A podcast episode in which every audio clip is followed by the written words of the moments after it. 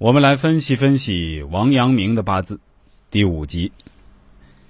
二十九岁进入甲寅运，伤官从月令中透清，格局一变为食伤土秀格，本是好运。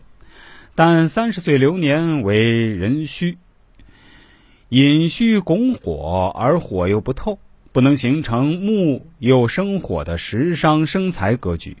反而导致寅母既克又和虚土官星，使命格驳杂不清，导致命主身体更差，再度勾起了他飘然没有烟霞林壑之想的神仙追求。他专程到九华山拜访精于神仙道术的道士蔡蓬头，蔡见了他只说上位，在命主的再三恳求下，蔡说。如后堂后庭李虽龙，终不忘官相。说完一笑而去，意思是说，命主的底子渴望成仙，但是太想当官了，尚没有到学神仙术的时候，没有师傅引路，聪明自负的命主便自己来。他上书请病假，回到绍兴，在会稽山的阳明洞盖房子，摒弃外援。照着道家的践行，抱一之旨，刻苦修炼，于寂静中内照行躯如水晶宫，恍恍惚惚，渺渺明明，与天地浑然为一体。久之遂先知。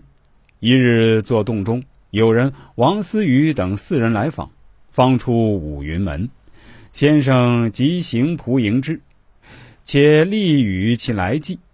呼吁诸徒予以良和，众精义以为得道。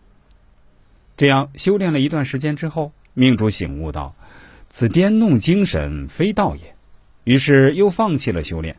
次年便搬到钱塘西湖养病去了。不久便回京做他的主事，还高高兴兴的到孔子的故乡主持乡试。这年癸亥，比劫生食伤土秀。命主是不会让他继续闲在阳明洞颠弄精神的。自三十三岁乙丑年起，时伤土秀，命主开始收徒讲学。他倡身心之学，使人先立必为圣人之志，有愿直至来拜师的，他便开门纳之。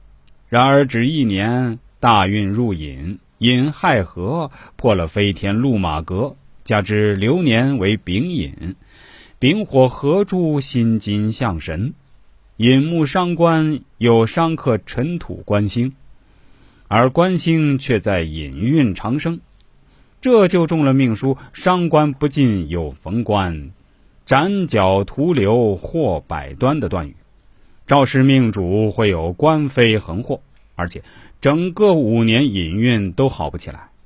果不其然，这年命主因参与反对权臣刘瑾，被打成奸党。在遭受了皮开肉绽的四世廷杖之后，一家人都随他下了大狱，囚身在至儒学处无秋无冬的铁窗里。他一会儿萧条念宗寺，泪下如长伞；一会儿名作玩蜥蜴，喜心见微奥，学习占卜，说什么。顿似惑我心，崇尚雍自保，想重返阳明洞。